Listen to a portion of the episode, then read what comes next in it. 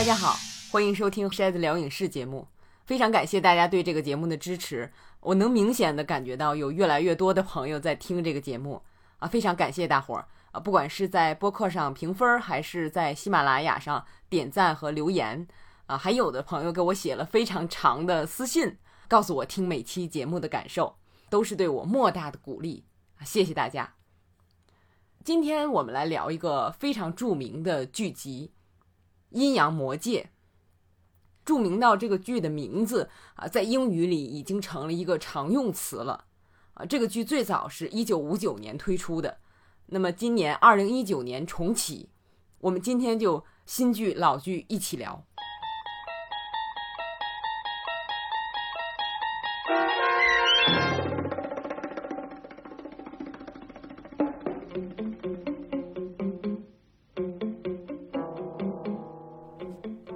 了这个音乐有什么感受？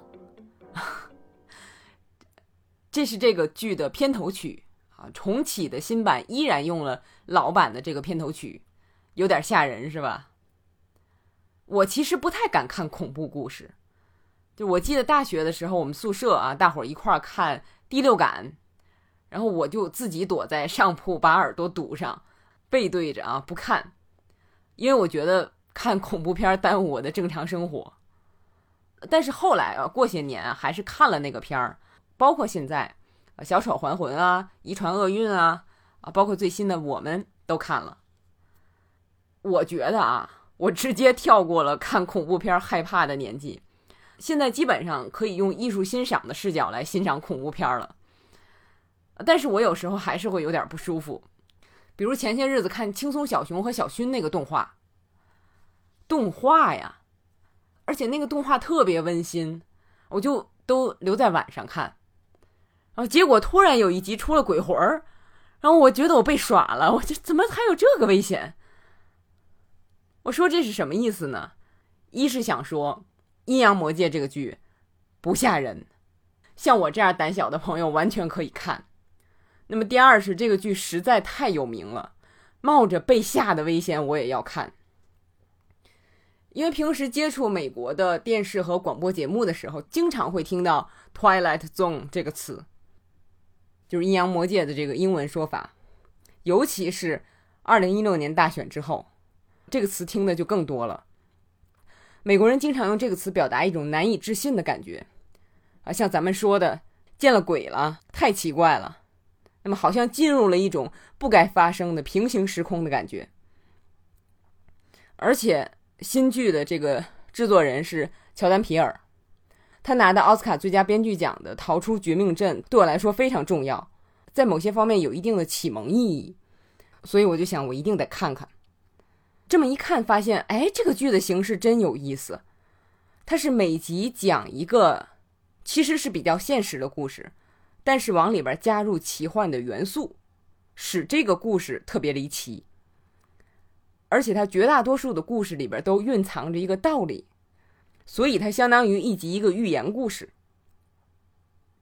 之前有朋友推荐我看日本的剧集啊，《世界奇妙物语》，跟我说特别好看，但是我没敢看。现在知道那个其实就是受了这个阴阳魔界的影响，还有大家很熟悉的《黑镜》也是受了阴阳魔界的启发。那么我们后面会做一点对比。看了几集新版的《阴阳魔界》之后，我就发现，哎，这个形式真有意思，难怪后来人都会借鉴。估计老版也会比较好看。而且因为看这个新剧，呃，我发现了一个专门聊《阴阳魔界》的 Podcast 播客，啊，是一个英国人做的。他在聊新剧的时候，有时就会说到老剧怎么怎么好，所以我干脆我就去找了一九五九年最早的一版。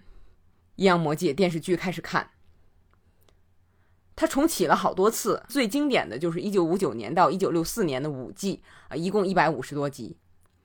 啊，这么一看，我真的是非常庆幸看了这个剧。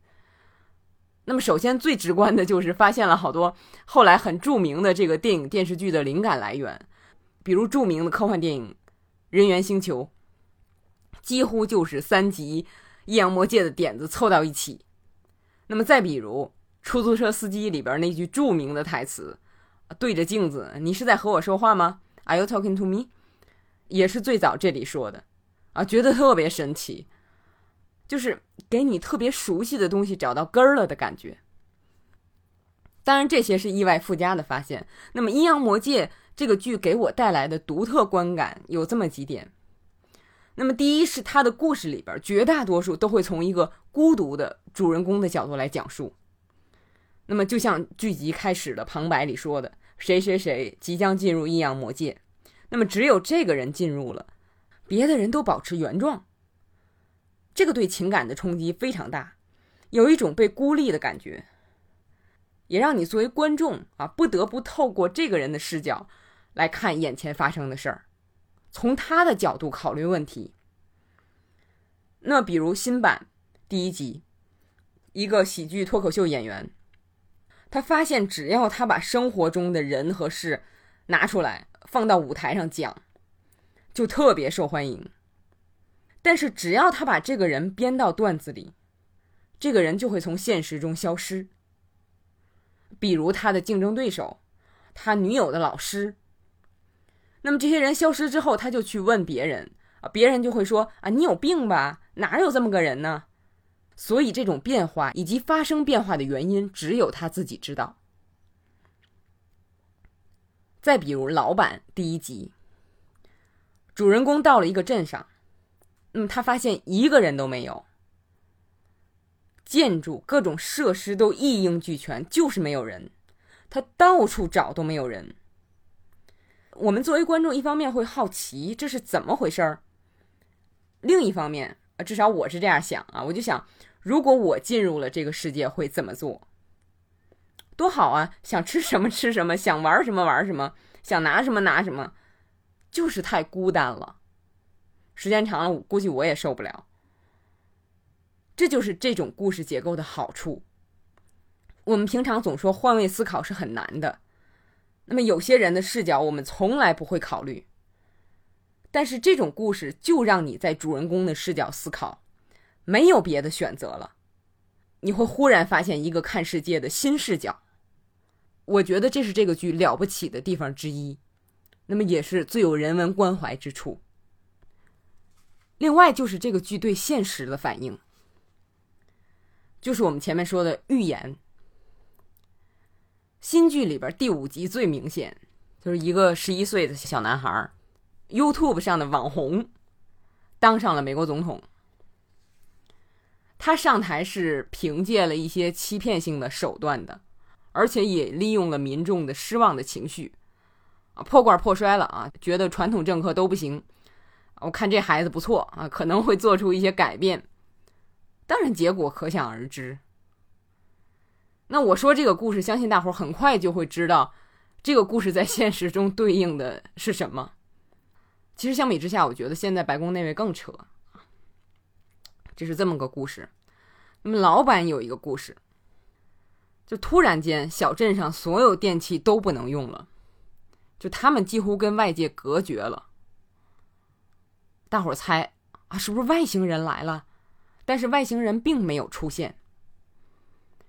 这时候就有人说啊，外星人会先派奸细来卧底啊，这个人就装扮成我们的样子，藏在我们中间。结果这些人就互相猜忌啊，互相伤害，事态发展的相当丑陋和残酷。这个故事，如果你对美国历史有点了解的话，再加上知道这集故事播出的时间是五十年代末六十年代初。你就会意识到，这里说的是麦卡锡主义盛行的时候。那么，我们说这两个例子都是这个剧集对现实生活的反应，可以说是很典型的代表。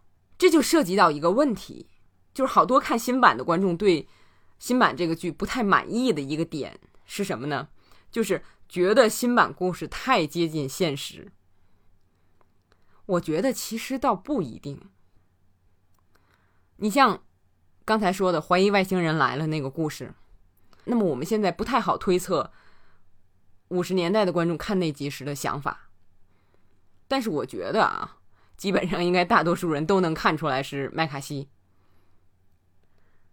但是当我们在六十年之后再看那个故事的时候，也许啊，有的人不熟悉麦卡锡是怎么回事了。嗯，也许是因为某种这个神奇的这个距离的作用，你会发现，哎，那个故事不只适用于麦卡锡主义，还适用于这个世界上许多其他的事儿。你就会觉得这个故事好棒，这就是距离感实现的效果。那么，当然，我不希望啊，过些年回头看熊孩子当总统这个事儿有什么普遍性。但其实也是可能的。再举一个关于时代感的例子，老版的剧集里边有好多二战的故事。那么我们这么多年一直在各种艺术作品里边看二战的故事，不觉得有什么特殊。二战就是一个很常见的一个题材。但是老版拍的时候，你想那时候二战刚结束了十多年。那么，对千千万万的人来说，还有着刻骨的影响，可以说是非常贴近现实的。而且，我在这个老版的这个剧里边看到了好几个我从来没有看到过的讲二战故事的感人视角。其实第一季里边所有讲二战的故事，我都觉得特别感动，特别喜欢。那么，比如有一个故事，有一个下级的军官。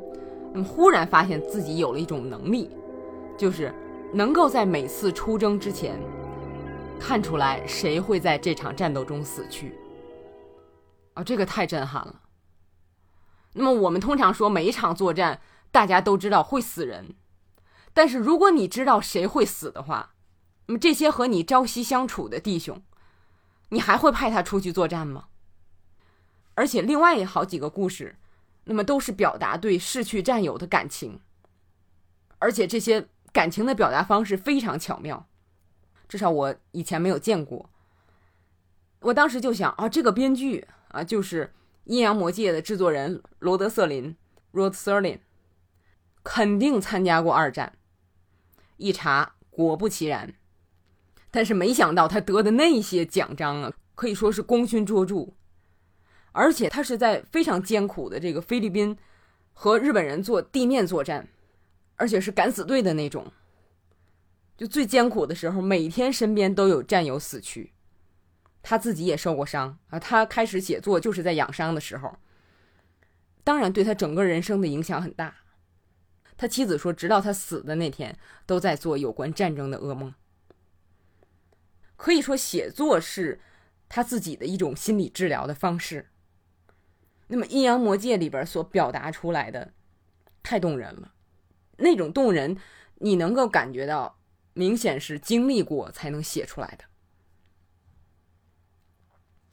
那么回到我刚才说的那个孩子当总统的故事，还有外星人到小镇的故事，放在一起看，就说明了所谓老的艺术作品的意义。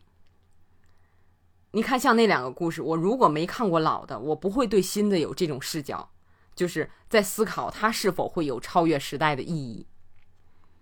那么，因为我们看娱乐作品，通常就是最多联系一下眼前嘛。每个时代的人，其实就是看作品的时候，很少会想到他能走多远。那么，再比如二战的故事，不同年代的人看是不一样的。那么，我们说较早的时候，可能是。歌颂英勇的行为，那么再过些年啊，挖掘战争中残酷的一些东西。那么现在的人们更多是反思更深层的东西，或者说呈现原来由于各种原因不能呈现的东西。那么比如前年的纪录片《五人归来》，啊，去年的纪录片《他们已不再变老》，这是一战。就不同年代会有不同的表现的角度。那么我在看《阴阳魔界》这些故事的时候，就觉得特别新鲜，跟前面说的那几类都不一样。这就是不同年代的人对同一事物的看法，会随着时间改变。特别是经历过这些事儿的那些人讲的故事，过去了就再也没有了。这也是我们在看老片的时候会遇到的一种收获，也是让我觉得特别幸运的地方。那么，关于时代感，还有一个有意思的事儿值得聊，就是新的阴阳魔界里边很多情节是从老版借鉴而来的，然后这个就是明显是意在致敬，还有就是在某种程度上满足粉丝。那么也给了我们很多对比的机会。你比如第二集啊，讲飞机上的故事，是当年老版的一个很类似的故事的直接的改编。这是一个什么样的故事呢？就是整个飞机上只有一个人知道事情不对。这个飞机要出事儿，但是谁都不信他的。当年演这个故事主人公的是后来的这个科克船长威廉夏特纳，这也是老阴阳魔界里边非常著名的一个故事。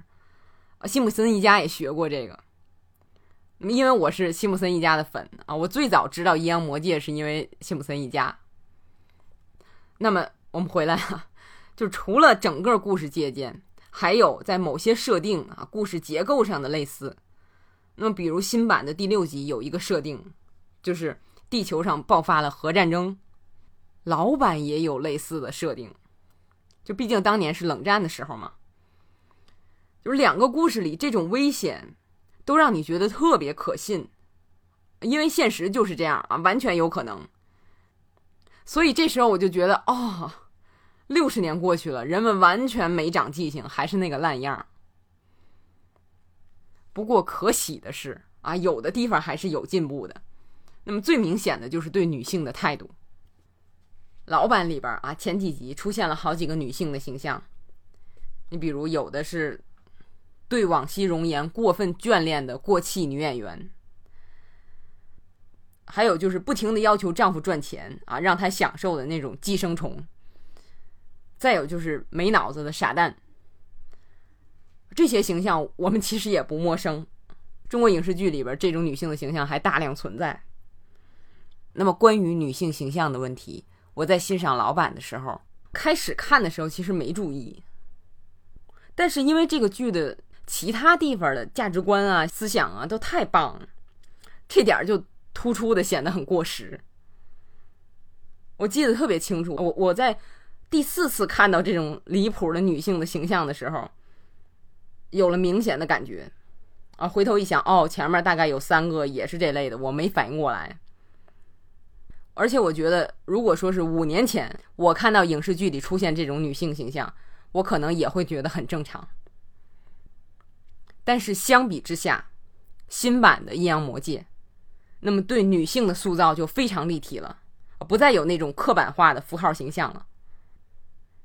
这种对女性态度的变化，我是非常高兴的，而且我觉得老版的创作人罗德瑟林如果有知，也会对此感到高兴。那么，毕竟每个人都有自己的局限，时代局限、身份局限，这种局限也是他早就意识到的，而且他在作品里边也向我们展示过的。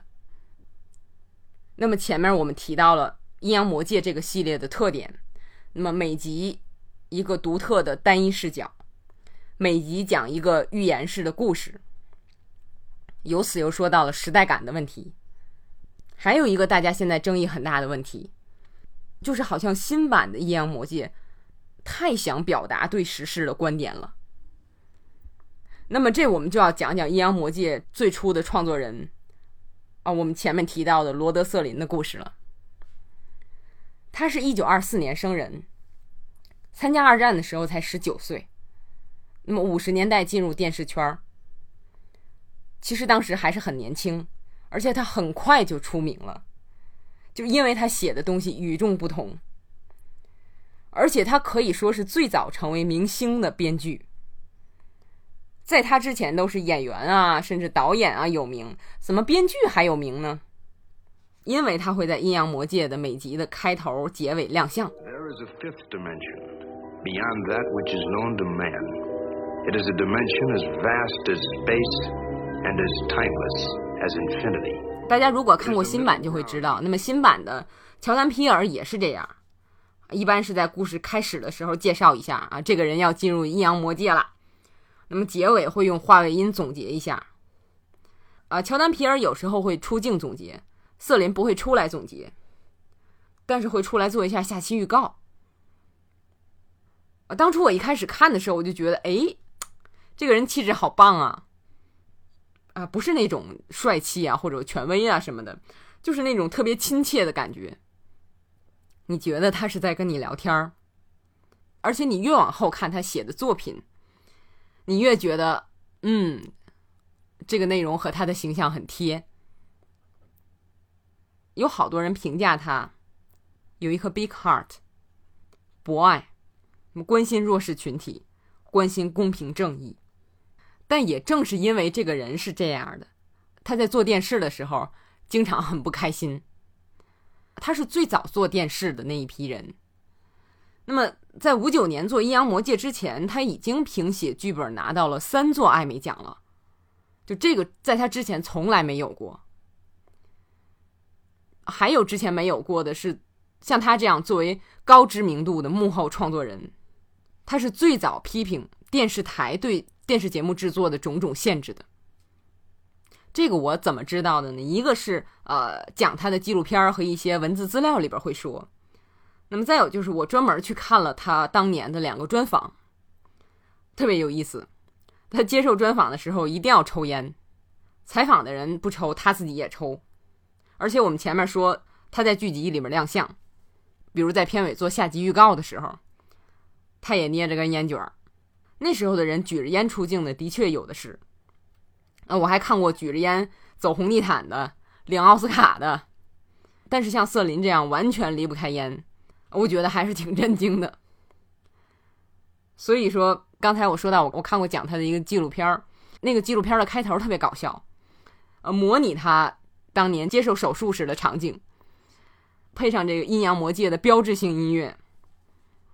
他是在五十岁的时候。接受心脏搭桥手术产生并发症去世的，那么这个做手术的画面配上的话音就是他去世了啊，因为什么什么病，还有他抽的那一百多万根烟。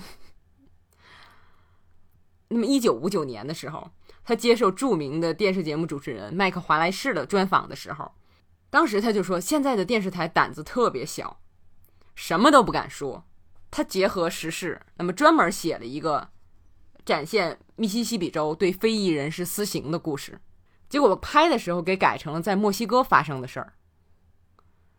那么还有一次他写种族问题啊，这个故事结果给改成了爱斯基摩的背景，只留下故事框架，对社会问题的探讨全部抹去。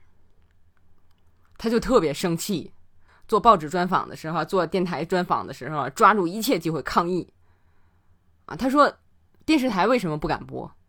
因为广告商不希望播，那么电视里探讨了争论话题，得罪人了啊！大家不买我的产品怎么办？花钱做广告不适得其反了吗？但是瑟琳还是跟华莱士说了另一点，他说更深层的原因在于观众在自己的大脑里定下了限制。他说，比如前两天我跟我孩子看一个儿童节目，那么节目里就演这个小母狗怎么生小狗，特别动人，让人感觉生命的美丽。后来听说有观众给电视台打电话，打电话的人说：“如果我想让我孩子看这个的话，我带孩子去妓院就行了。”瑟琳觉得看电视不应该是这样的。我访谈看到这儿的时候，我就觉得太敢说话了。你在这行里干着，刚成名也没几年，就这么直接说出来观众的问题，我觉得现在好像没有人敢说这种话了。但是。你听着啊，有意思的是，他当时跟华莱士说：“啊，我受够了跟电视台赞助商的斗争了啊，我不拍现实题材了，我拍非现实题材的故事了。”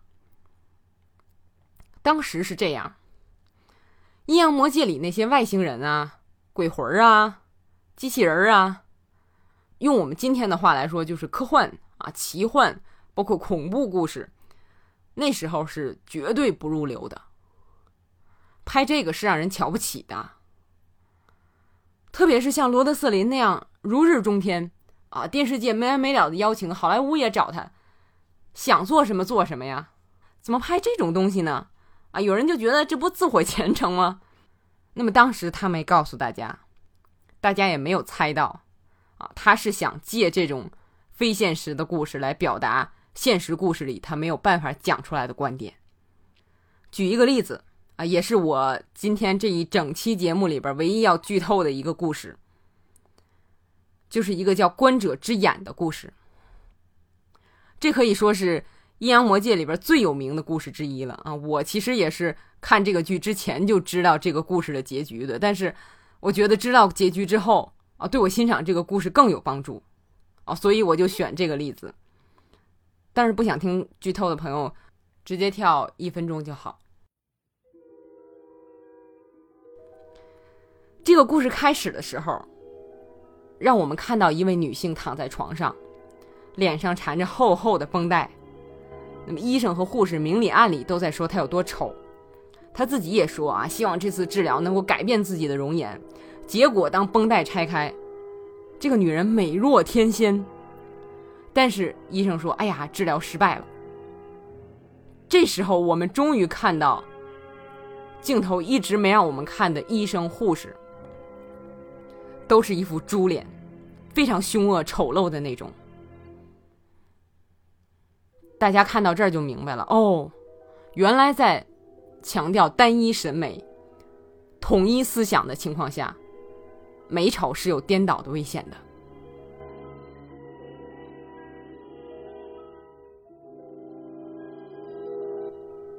那么现实中很多时候就是这样的，但是他用这样一个。悬疑加惊悚的方式表现出来，娱乐性就很强。那么观众的心理界限也会放松。那么我们刚才说《阴阳魔界》里边好多故事是让你站到单一的主人公视角去想问题。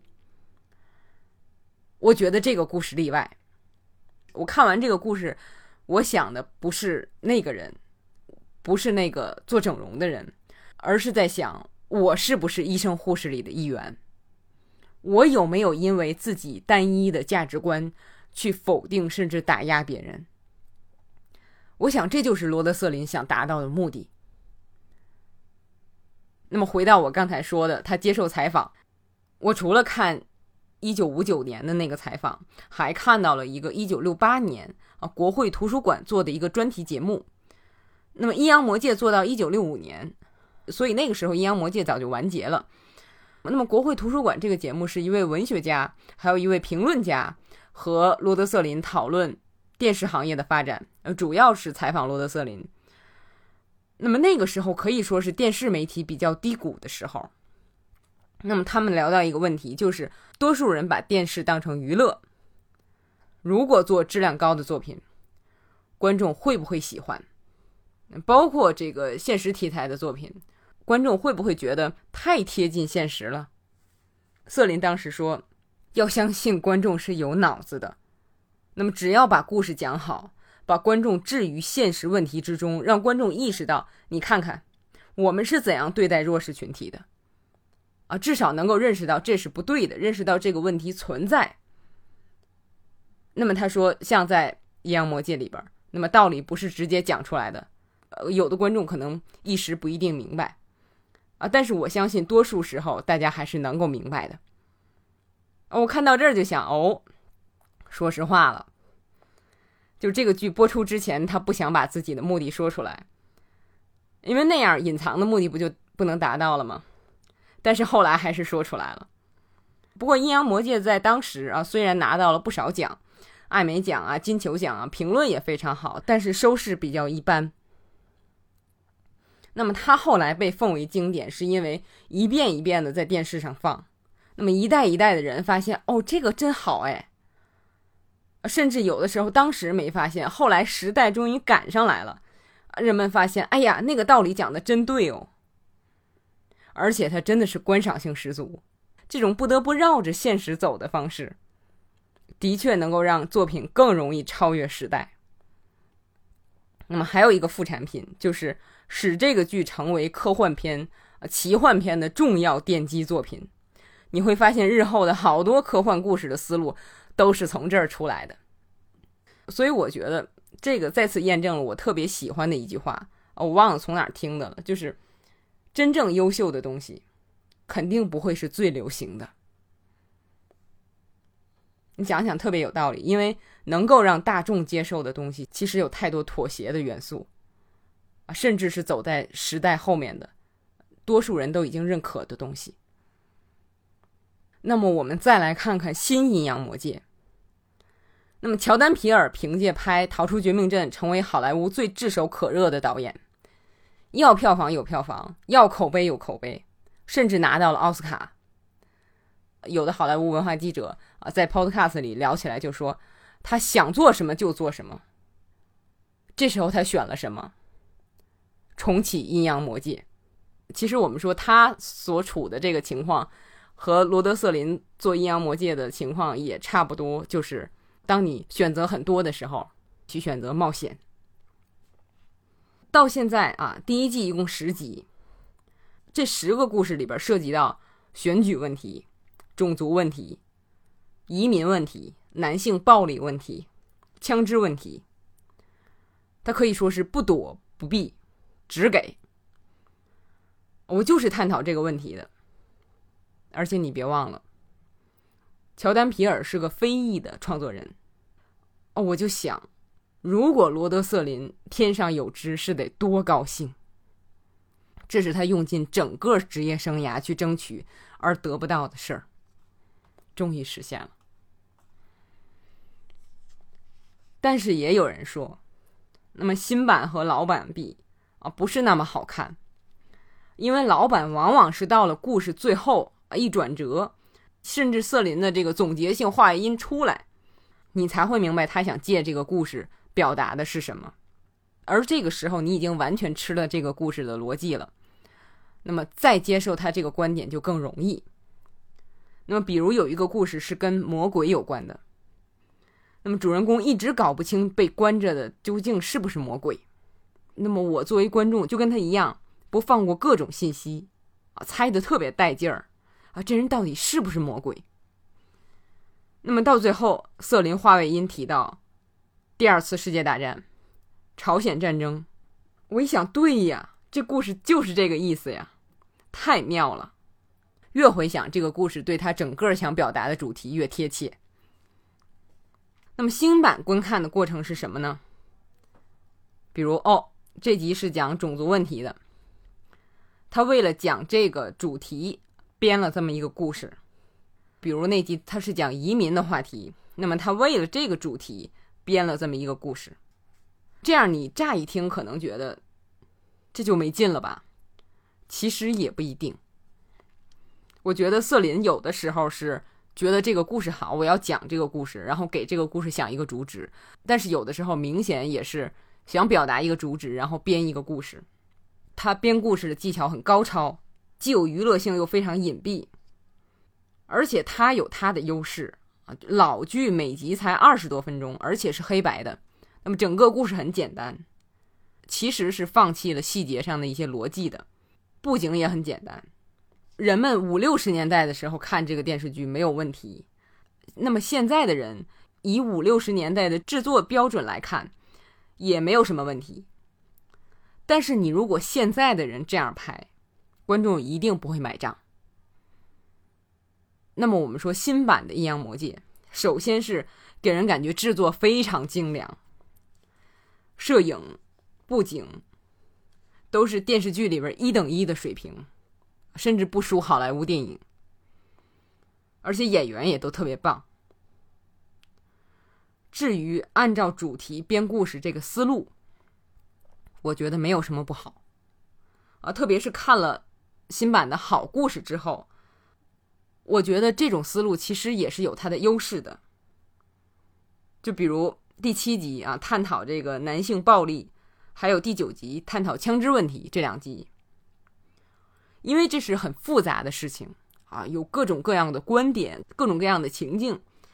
新剧多数是每集在四十到五十分钟里边，就他把这一个话题的各个层面都展现出来了，而且各个层面相互之间有关联，就让你觉得他对这个话题的探讨特别深入，而且又是一种很有意思的方式讲出来。所以我觉得讲故事的方式有很多种啊，不一定拘泥于某一种。说到这儿，就要特别介绍一个 podcast 节目。前面我也提到了啊，我刚开始看新版《阴阳魔界》的时候，发现的一档节目，是威尔士吧，好像是，反正是英国的剧迷做的。从二零一一年开始，回顾老版的《阴阳魔界》剧集，每期回顾一集。他的节目是不定时的啊，有时候一周一期，有的时候就再松散点，一直做到现在。你可以感觉到他对这个剧的感情有多深。新版出来之后，他每周会做两期，一期是他和其他的一两位剧迷一起聊这新的一集，另一期是他专门放众多剧迷录制的语音录音，都是分析这一集的。可以看出来，多年的 Podcast 做下来，他二零一一年开始的嘛，就是你能感觉到他这儿可以说是一个阴阳魔界的剧迷集散地了。世界各地的剧迷都会奔他这儿来，而且也不只是他一个资深的。那么有一期节目里边，这个威尔士的主播就跟他请来的这个嘉宾说：“他说我一直跟着你的足迹啊，你写的好多东西都给我很有启发等等。”那么那个人就说，当初他开始做的时候，确实没有什么人讨论《阴阳魔界》这个剧，然后他就在网上一直说，一直说，就是因为不想让这个剧沉了，想让更多的人知道有这么好的东西。我其实就是听了这个话特别感动，然后就去找老剧看。啊，那么我就一边看新老剧，一边听这个 Podcast 节目。听这些剧迷的交流，就越来越觉得，嗯，是不一样。就这才是真正爱和理解罗德瑟林的精神的人。特别是这个主播啊，很理智，很宽容。比如出了三四集的时候，他就说，有的剧迷觉得新剧不如老剧好，但是他说，你现在回顾老剧哪儿好？你是以一百多集的标准来看的。就是你不能指望这三四集包含了之前一百多集的精华。然后我自己也回头看了一下，就我真正意识到老版的好，是看到第十一集和十二集的时候。那么新版整季一共就十集啊，所以人家这个话是非常有道理的。再有就是他说不能轻易拿新版跟老版比的一个原因，就是对多数剧迷来说。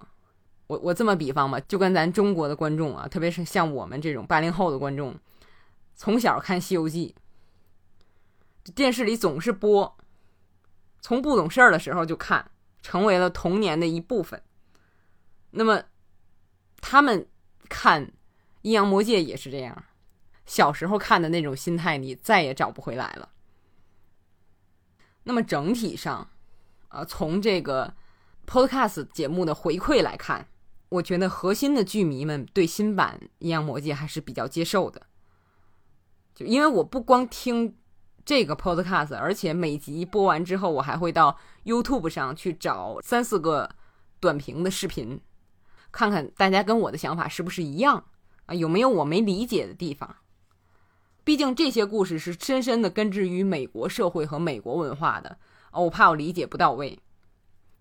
你像那个 podcast 主播。他作为英国人，也生怕自己对美国文化理解不到位啊，怕对这个剧集理解不到位。刚才说他不是为每集的这个新剧做两期节目吗？一期是他找人和他一起把这个一整集过一遍、评一遍；另一期是专门放大家的有声留言，还有念一些大家给他的邮件啊、文字留言。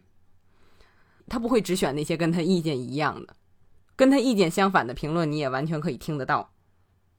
多数人都是感觉新剧还不错，哪怕是最差的一两集，也是及格的啊，值得一看。你比如我看完第八集的时候，我就说我特别不喜欢，那么这位主播也不喜欢，但是他放的一段就是剧迷的语音留言，就讲的特别好，讲第八集里边哪些地方引发他的思考。当时这位主播就说。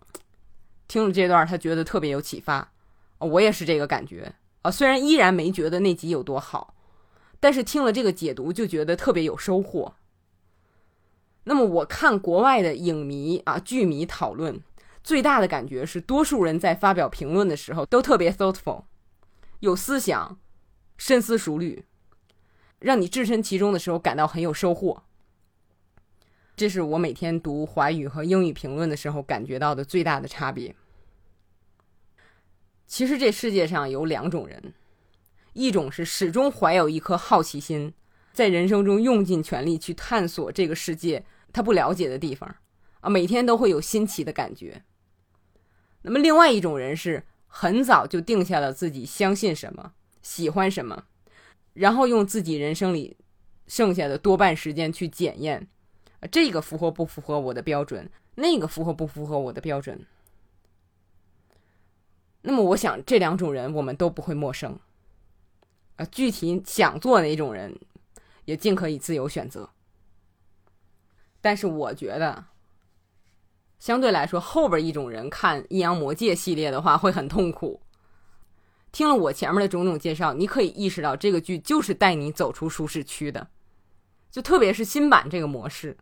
那么现如今，好像每个人都对社会问题有了明确的态度啊，不管是不是真正了解，上来一看，哦，这集说的是移民问题，那么这集说的是种族问题，打头起就抵制了。你说这个怎么弄？但好在这个世界上不只有那种人。你像第七集，就是我刚才说的探讨男性暴力的那集，当时讨论这集的时候，那个 Podcast 主播专门请了一位女性的剧迷啊，那位姐姐跟我一样也特别喜欢那集，就讲看的时候啊，这点像日常生活中的哪一种感受，那点像哪一种感受。然后这位主播大哥就说啊，我完全没想到哎，哦，我完全没想到这儿。哦，我不知道这儿。关于这集还有一个让我特别感动的事儿，就是在微博上聊这集的时候，有一位男性的网友跟我说起来，他说，因为这个剧里边有个石头，就是男人们好像接触了这个石头就会变得暴躁啊，力大无穷。然后故事里的女性也想借这个石头变强啊，这样就可以保护自己了，因为当时她非常恐惧，但是这个石头对女性没有用。呃，那位网友就跟我说，要是故事里边让女性也变强，这样对抗起来是不是哎故事更好看？然后我跟他说，这个细节的意义就在于女性不会变强。多少女性在遭受暴力的时候，就是因为体力悬殊巨大，没有办法反抗，那么女性的日常恐惧也就由此而来。故事里这种无力的心态，就是对现实最棒的比喻。然后当时他就表示：“哦，这个他没想到，就能有男性网友平心静气的聊这集，无论是美国人、英国人还是中国人，都让我特别感动。就是那个 Podcast 里边有个粉丝留言就说的特别好，他说：‘《阴阳魔界》这个剧是让你去看你不愿意看的社会现实，意识到自己的责任，而且他这个剧的态度是很鲜明的，从老剧到新剧。’那么阴阳魔界不会回避社会问题，告诉你，我认为这是问题需要解决，而且他会给你提供一个比较光明的结尾。那么简单来说就是惩恶扬善。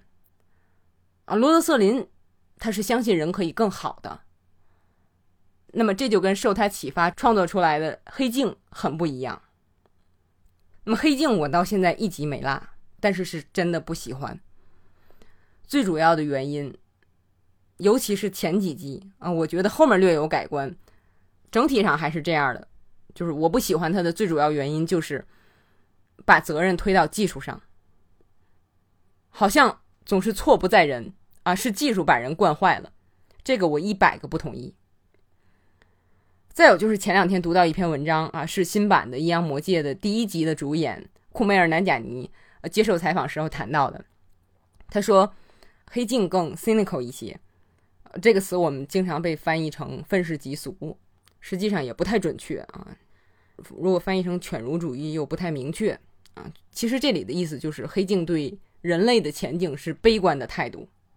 然后库梅尔说，相比之下，阴阳魔界它不管故事有多黑暗，那么最后它表达出来的对人性的前景的看法是积极的，相信人可以变得更好。啊，他这个话我深表同意。这个就是最初的创作人罗德瑟林打下的基础。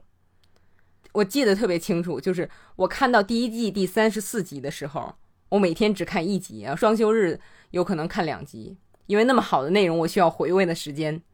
那么看到第三十四集的时候，就是差不多看了一个月的时候。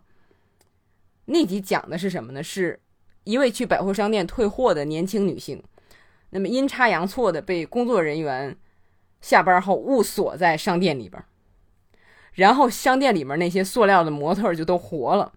哎呦我天，简直吓死我了！这是我看这个剧第一次感到害怕。但是当时我还有一个想法，就是瑟琳一定不会单纯为了吓唬我而吓唬我，他一定是有理由编这样一个故事的。那么最后事实证明的确如此。那么现在回想起来，我感觉当时好像有一只温暖的大手握着我的手，就是让你在惊恐的同时又有一种安全感。我觉得那时我已经完全被罗德瑟林的魅力征服了。那么刚才也提到了，就是大家在评价罗德瑟林的时候都说他是一个有着 big heart 的人。我觉得博爱并不能准确翻译这个词，这个 big heart 可以说是仁爱、宽容、善良合在一起才能表达的意思。那么前面咱们说到的那个对瑟林的访谈，讨论电视媒体的意义。瑟琳在那个访谈里还说到，电视要表现少数群体，要考虑到少数观众，啊，电视台不应该觉得自己只需代表一方观点。然后当时他说起，就是二战的时候，美国的这个卡通片和漫画里边，当然那时候主要是电影短片儿啊，那时候他们把日本人和德国人卡通化，把他们异化啊，完全脱离了现实，给观众以误导。实际上，我们应该做得更好。然后我又看到讲他的那个纪录片里边，啊，当时放了一集《阴阳魔界》的片段啊，我还没看到那集。那个片段是什么呢？就是一个美国士兵啊，上级给他下命令，呃，你带着队一定得把这个对面的日本兵都给我消灭。然后忽然间，他变成了日本士兵，然后日本军官跟他说：“你要把对方那边都给我消灭。”我就看了这么个片段。但是琢磨了两天，啊，包括他前面说的我们不应该丑化日本人的那些话，这是在菲律宾最艰苦的条件下，跟日本人进行了长期殊死搏斗的人说出来的话。可大概也正因为他有着这样的经历，他知道战争的残酷和荒谬，希望人与人之间增进了解，希望这个世界成为更好的世界，我们每个人成为更好的人。我现在看了整季的十集新剧，老剧看了大概五十集，我也真心觉得这个剧好像确实是正在帮助我成为一个更好的人，所以我特别谢谢重启这个剧的乔丹皮尔，更要谢谢最初创作这个剧的罗德瑟林。那么也感谢能够听完这么长节目的各位，欢迎到。微博、微信上搜“电影筛子”和我细聊，谢谢大家，我们下期节目再见。